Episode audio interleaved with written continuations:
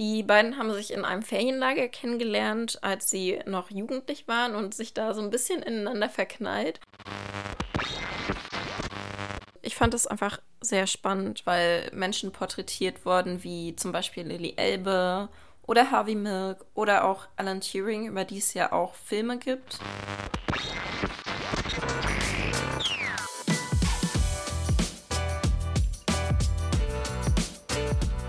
Written Between the Lines. Der Bücherpodcast mit Eve.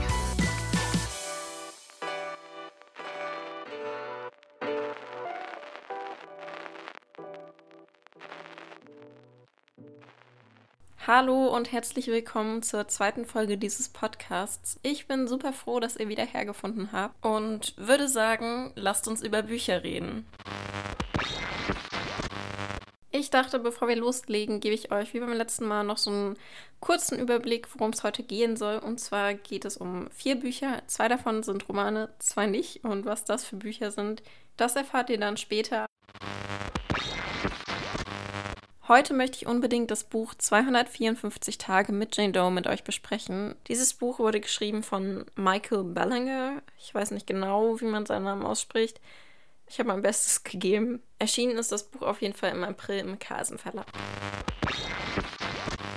Es geht um Ray, der aus einem Kuhkaff namens Burgerville kommt. Das ist echt in der Pampa, mitten im Nirgendwo in den USA. Und das ist einfach super langweilig, dort zu leben, denn es passiert gefühlt nichts. Und das ist auch einer der Gründe, weshalb sich Ray so ein bisschen in die Vergangenheit flüchtet. Denn in der Vergangenheit von Burgerville gibt es so ein paar Kuriositäten, die Ray natürlich auch bis ins Detail auswendig kennt.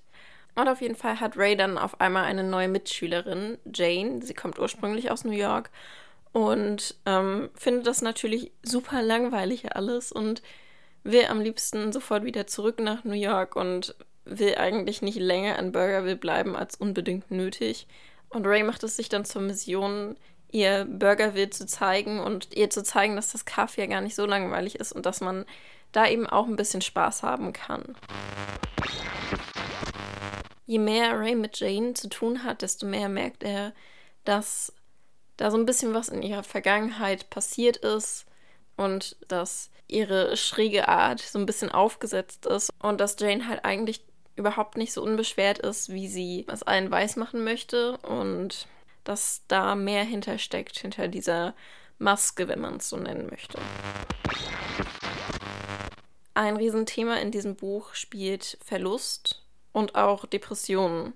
In meinen Augen wurden beide Themen sehr sensibel verhandelt und behandelt in diesem Buch, denn ihr müsst euch vorstellen, man weiß eigentlich von Anfang an, was passieren wird.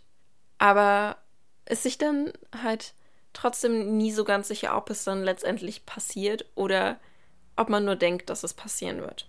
Je weiter man in dem Buch kommt, wird es dann immer klarer und immer eindeutiger, aber irgendwie waren mir halt immer noch bis zum Ende eigentlich Zweifel, ob, ob das wirklich passiert oder eben doch nicht oder was genau passiert und wie genau und warum genau.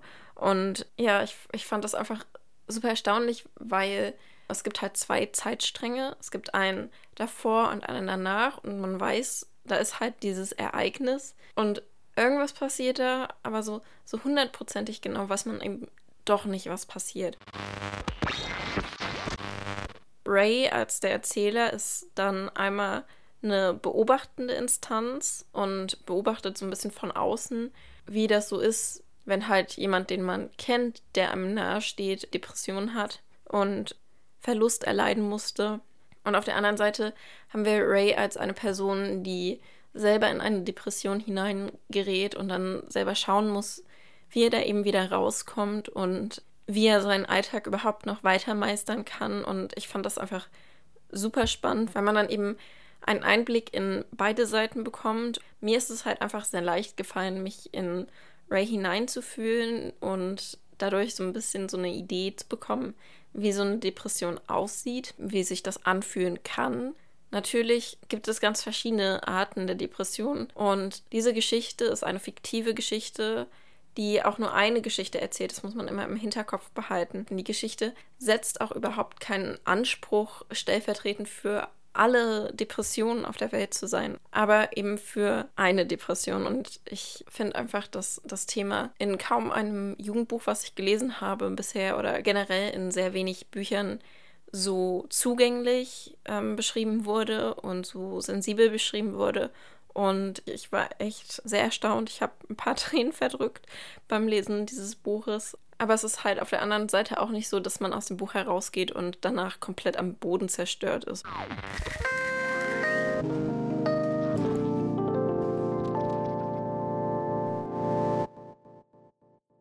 Ein weiteres Buch, das ich euch heute vorstellen möchte, ist Queer Heroes. Geschrieben wurde das Ganze von Arable Sicardi. Es ist im Mai bei Press the Junior erschienen und enthält 53 Porträts von LGBTQ-Heldinnen.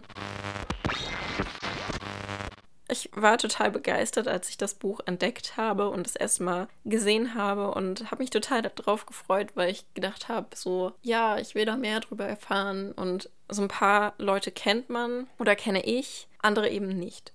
Und ich fand es einfach sehr spannend, weil Menschen porträtiert wurden, wie zum Beispiel Lily Elbe oder Harvey Milk oder auch Alan Turing, über die es ja auch Filme gibt. Oder Leute, die halt einfach sehr bekannt sind, weil sie in der Öffentlichkeit gestanden haben oder stehen, wie zum Beispiel Freddie Mercury oder Ellen DeGeneres. Auf der anderen Seite sind Leute in diesem Buch zu finden, die nicht öffentlich queer waren und bei denen diese Porträts vor allem Mutmaßungen sind. Und das fand ich ein bisschen schade. Generell habe ich mich bei der Auswahl dieser Porträts manchmal gefragt, so, hm, okay, ich kann das jetzt gerade nicht so nachvollziehen, warum die Person da erwähnt wird, warum der Person so viel Platz gegeben wird und irgendeiner anderen Person nicht. Und das habe ich auch auf Instagram in einem Post geschrieben. Und dann hat mir der Verlag geantwortet, dass es eben eine persönliche Auswahl der Autorin war. Hat mir aber auch nicht mehr dazu gesagt, wie sie eben die Leute ausgewählt hat. Aber das kann man ja vielleicht einfach im Kopf behalten, wenn man über diese Auswahl drüber nachdenkt. Ich fand es trotzdem schade, dass Menschen, die irgendwie nicht öffentlich queer waren, erwähnt wurden und andere Menschen, die halt sehr viel in der Öffentlichkeit stehen und ähm, sehr viel für die LGBT-Community machen, dass die eben nicht erwähnt wurden. Generell finde ich die Auswahl dieser HeldInnen, die eben in dem Buch beschrieben werden und porträtiert werden, erstaunlich undivers. Also es gibt einige queere Personen, es gibt ein paar Transpersonen, wobei ich finde, dass es bei denen auch nicht unbedingt um ihr Schaffen geht, sondern eher darum, dass sie trans sind. Was bei Lily Elbe zum Beispiel, die eine der ersten Menschen waren, die eine geschlechtsangleichende Operation gemacht haben, vielleicht Sinn ergibt, bei anderen eher weniger. Außerdem ist es halt so, dass neben Personen, die schwul, lesbisch oder bisexuell oder trans sind, der Rest der LGBTQIA Sternchen Community nicht in diesem Buch wirklich wiederzufinden war. Also es gibt ja Menschen, die ja zum Beispiel asexuell, aromantisch sind oder die intersexuell sind oder oder oder die Community ist einfach super divers und das ist in diesem Buch meiner Meinung nach untergegangen und das hat mir sehr gefehlt und ich hatte da sehr drauf gehofft und habe es nicht so gefunden, wie ich es mir eben erhofft hatte. Irgendwie hat mir das halt gefehlt, dass Menschen, die eben nicht homosexuell sind oder bisexuell sind oder trans sind, erwähnt werden, weil die gehören eben auch zu dieser Community und gerade wenn wir von dieser Community sprechen, sprechen wir automatisch auch von Diversität und in dem Kontext finde ich es einfach ein bisschen schade, dass die hier nicht in so einem Maße, wie ich es erwartet hätte, gegeben ist. Trotzdem finde ich, dass das Buch echt sehr schön hergemacht ist. Also es gibt Illustrationen, die mir wirklich sehr gut gefallen haben. Und ich finde die Porträts, die es eben gibt, auch alle oder fast alle ziemlich aufschlussreich und habe da selber noch ein bisschen was mitgenommen. Und ich denke auch auf jeden Fall, dass ihr euch dieses Buch alle anschauen solltet und da so ein bisschen drin rumblättern solltet, ein bisschen was lesen solltet, weil die Menschen, die da drinne stehen, die haben das eigentlich auch alle oder fast alle verdient, da drinnen zu stehen.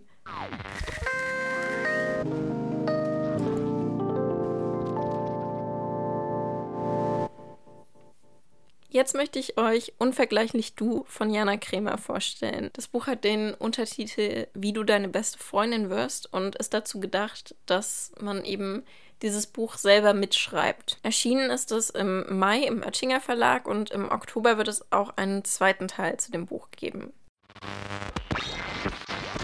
In dem Buch erzählt Jana, die selber mal eine Essstörung hatte, von ihrem Weg zur Selbstliebe und ähm, gibt so ein paar Tipps und dann gibt es ganz viele Stellen, an denen man eben selber mitmachen kann und sich selber kennenlernen kann, seine Stärken und Schwächen kennenlernen kann und ja, über, über die Vergangenheit und die Zukunft drüber nachdenken kann, über Wünsche und Träume und auf der anderen Seite aber auch über Ängste. Und ich finde, dass das Buch einfach richtig gut gemacht ist, weil es halt total viele Impulse gibt und Denkanstöße gibt und man auch einfach mal so ein bisschen durchblättern kann und gucken kann, was gerade einem gut tun würde zu machen und da auch überhaupt nicht chronologisch drin vorgehen muss. Und ich muss sagen, dass diese Texte, Diana da immer mal so dazwischen geschrieben hat, total motivierend sind und inspirierend sind und mir auch wirklich, wirklich nahe gegangen sind. Richtig cool finde ich übrigens, dass in dem Buch immer mal wieder so Lieder verlinkt sind. Das heißt, man kann einfach mit dem Handy so einen Code scannen und dann kann man das Lied selber anhören. Und ich finde die Idee einfach richtig cool. Passend zu dem Buch, das ja unvergleichlich Du heißt, gibt es von Bartome, Janas besten Freund, ein Lied, das er ihr damals geschrieben hat, als es ihr wirklich nicht so gut ging, das unvergleichlich heißt.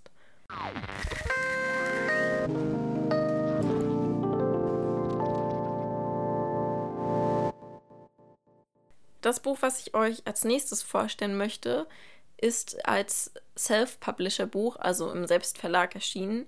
Und ich möchte ganz kurz vorher mit euch darüber reden, wie ich so über Bücher, die man eben selber verlegt, denke und ähm, wie ich die halt auch hier besprechen möchte. Ich weiß, dass viele Blogger und Bloggerinnen zum Beispiel Bücher mit Seidenhandschuhen anfassen und weniger streng bewerten, die eben von den Autoren und Autorinnen selber veröffentlicht wurden, als Bücher, die halt im Verlag erschienen sind. Und das finde ich ehrlich gesagt falsch, weil ich mir dann denke, warum sollte ein Buch, bei dem sich zum Beispiel der Autor oder die Autorin selber entscheidet, dass er oder sie da mehr Entscheidungsfreiheit haben möchte und mehr selber bestimmen können möchte. Darum sollte ich an dieses Buch, das ja bewusst dann nicht im Verlag erschienen ist, weniger hohe Ansprüche stellen als ein Buch, das eben im Verlag erschienen ist. Ich weiß, dass dann nicht unbedingt immer dieselben finanziellen Möglichkeiten dahinter stecken. Und vielleicht ist das auch ein bisschen gnadenlos, aber ich möchte und kann eigentlich keine Unterscheidung in meinem Blick auf Bücher machen, nur weil sie eben auf eine andere Art und Weise erschienen sind als andere Bücher. Es geht um das Buch Falling Like the Stars. Das ist im Mai erschienen und von Ronja de la Haye geschrieben worden. In dem Buch geht es um Ava und Sloan. Die beiden haben sich in einem Ferienlager kennengelernt, als sie noch jugendlich waren und sich da so ein bisschen ineinander verknallt, hatten aber leider dann nicht die Zeit, wirklich zueinander zu finden. Jahre später reist Sloan dann aus London nach Spanien, um Ava für sich zu gewinnen, die allerdings mittlerweile eine Freundin hat, mit der sie sogar zusammen wohnt. Ich hatte ein paar Probleme mit dem Buch. Das hat damit angefangen, dass ich irgendwie nicht so richtig in das Buch eintauchen konnte und nicht so im Schreibstil versinken konnte, was zum Beispiel an so Sachen gelegen hat, dass ständig irgendwie grammatische Fehler vorhanden waren, die Rechtschreibung nicht richtig war, Kommas nicht richtig gesetzt waren und sogar Namen vertauscht wurden. Da habe ich mir dann halt gedacht, okay, einmal mehr überarbeiten, noch ein extra Lektorat. Das hätte vielleicht geholfen und das Buch auf ein anderes Level gehoben. Ein weiterer Punkt, der mich immer mal wieder so ein bisschen rausgebracht hat, waren die Zeitsprünge. Am Anfang habe ich das total cool gefunden, denn es wurde immer zwischen dem Jetzt und der Vergangenheit, der Ferienlagerzeit hin und her gesprungen und das fand ich einfach richtig cool. Zum Schluss wurde dann halt zwischen dem Jetzt und der Zukunft hin und her gesprungen und das fand ich dann halt ein bisschen verwirrend und war für die Geschichte auch nicht wirklich nötig. Stattdessen hätte halt auch einfach geradlinig in die Zukunft weiter erzählt werden können. Insgesamt ist die Geschichte von Ava und Sloan relativ unaufgeregt. Es ist sehr ruhig, aber trotzdem was anderes als jetzt zum Beispiel der Corona-Alltag. Es wird viel hin und her gereist, aber es ist halt eben auch nicht aufbrausend oder so. Für mich war die Geschichte um die Beziehung zwischen Ava und Sloan stellenweise ein bisschen zu einfach gehalten. Es gab keine wirklichen Herausforderungen und die Herausforderungen, die es gab, die kamen bei mir nicht als solche an und da habe ich einfach so verspieltes Potenzial von der Geschichte gesehen.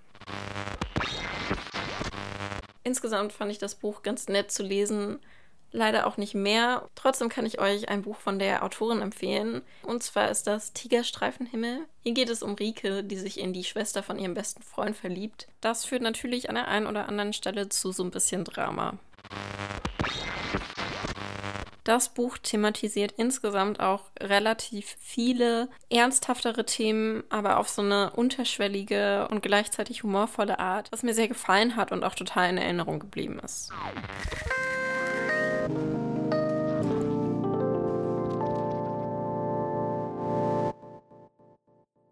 Das war's auch schon für heute. Ich würde mich sehr freuen, wenn ihr mir zum Beispiel auf Instagram schreiben würdet, ob ihr schon eins oder mehrere der Bücher kennt. Und ja, ich würde sagen, wir hören uns.